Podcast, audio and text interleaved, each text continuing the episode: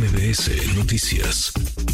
Le agradezco estos minutos al diputado Luis Espinosa Cházaro, aspirante ya a la candidatura del Frente Amplio al gobierno de la Ciudad de México. Gracias, eh, Luis, ¿cómo estás? Muy buenas tardes, diputado.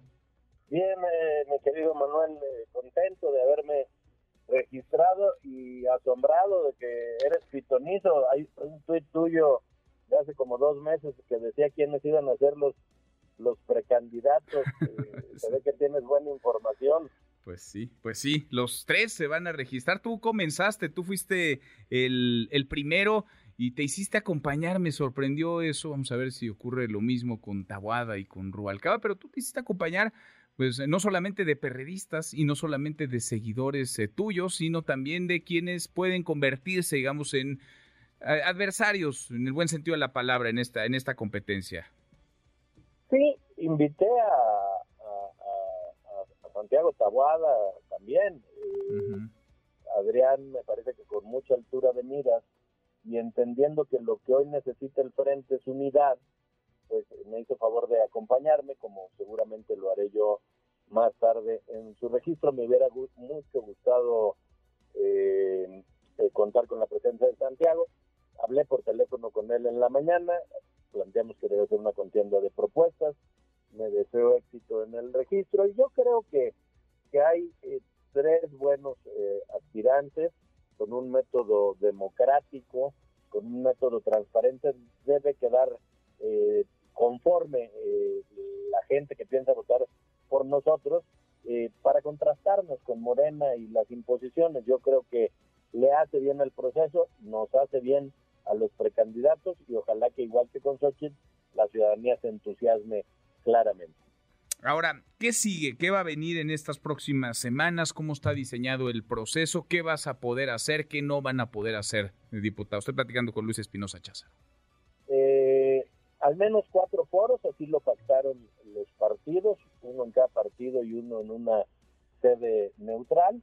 Ojalá que sean más, yo creo que en medios de comunicación como el tuyo podríamos discutir qué idea de ciudad tenemos cada uno de los tres y luego ya en enero vendrían las mediciones para determinar pues la gente que piensa votar por la oposición quién se ve eh, reflejado en quién se ven reflejados, en quién quieren que encabece esta coalición. Yo creo que ambos, tanto Santiago como Adrián Rubalcaba, eh, tienen méritos para que podamos competir de manera muy eh, respetuosa eh, dentro del Frente Va por la Ciudad de México. ¿Cómo hacerle para que la unidad se mantenga, para que no, para que no se rompan, para que lo que quizá Morena no puede fracturar no lo terminen rompiendo ustedes? No, de mi parte no habrá eso. Eh, ya lo han intentado. Eh, creo que la unidad se logra poniendo por delante el interés de los chilangos y de la Ciudad de México, anteponiéndolo a los intereses propios. Yo ya lo he dicho y quiero repetirlo aquí en tu espacio. Si soy yo quien sale beneficiado de las mediciones, lo haré con toda determinación, con todo amor a la Ciudad de México. Pero si hay alguien mejor posicionado que yo, desde ahora digo claramente que cuente con mi apoyo. Entonces, eh, tú vas con quien ganes y ganas tú, evidentemente les pedirías al resto que te acompañen, pero si no eres tú, vas a acompañar a quien resulte ganador en este, en este proceso. ¿Cuándo conoceríamos al, al ganador? ¿Cuándo conoceríamos al próximo candidato del frente al gobierno de la Ciudad de México? La precampaña termina el 3 de enero, son fechas complicadas para levantar la encuesta.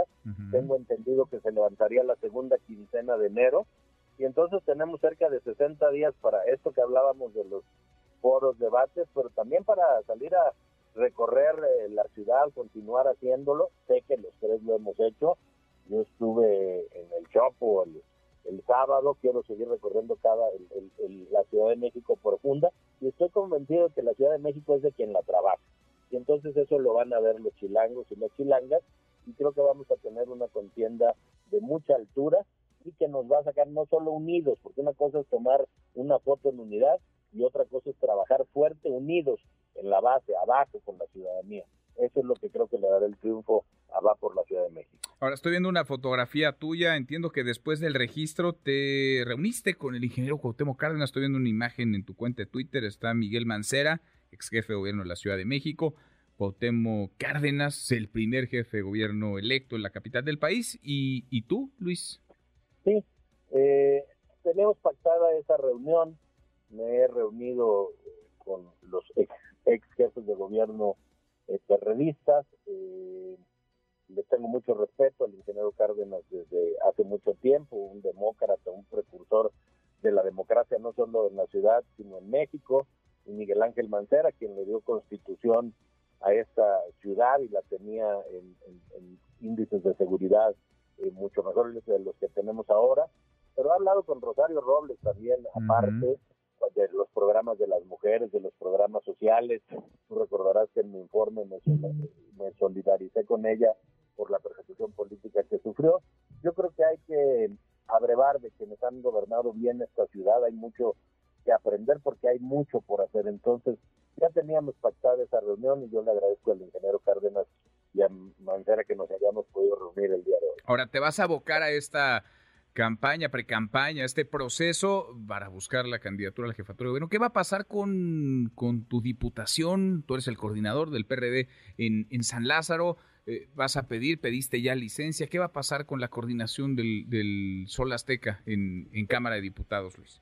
Estoy llegando a, a San Lázaro, de hecho me orillé fuera del edificio porque en el sótano se corta la llamada para que pueda platicar estoy pidiendo licencia en, este acto eh, indefinida, no pienso regresar a San Lázaro, voy de lleno a la jefatura de gobierno a contender, no ando buscando chamba ni reintegro, eh, y bueno, pues ya le tocará al grupo parlamentario decidir en enero, que viene el próximo periodo ordinario en febrero, a quién le toque ahora conducir los trabajos. Aprovecho tu medio para agradecerle a las diputadas y los diputados del PRD el orgullo y el honor de haber sido su coordinador y saludar a Rubén Moreira y a Jorge Romero, que fueron mis pares en esta coalición Va por México, que tanta batalla dio por defender las instituciones de la República, como el INE, como el INAI, como la Corte. Bueno, pues vas de lleno entonces por la candidatura a la jefatura de gobierno después de muchos, muchos meses, muchas entrevistas que hemos tenido contigo.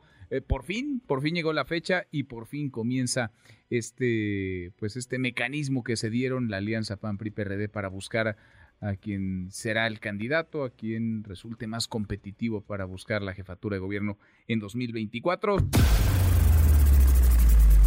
redes sociales para que siga en contacto: Twitter, Facebook y TikTok. M. López San Martín.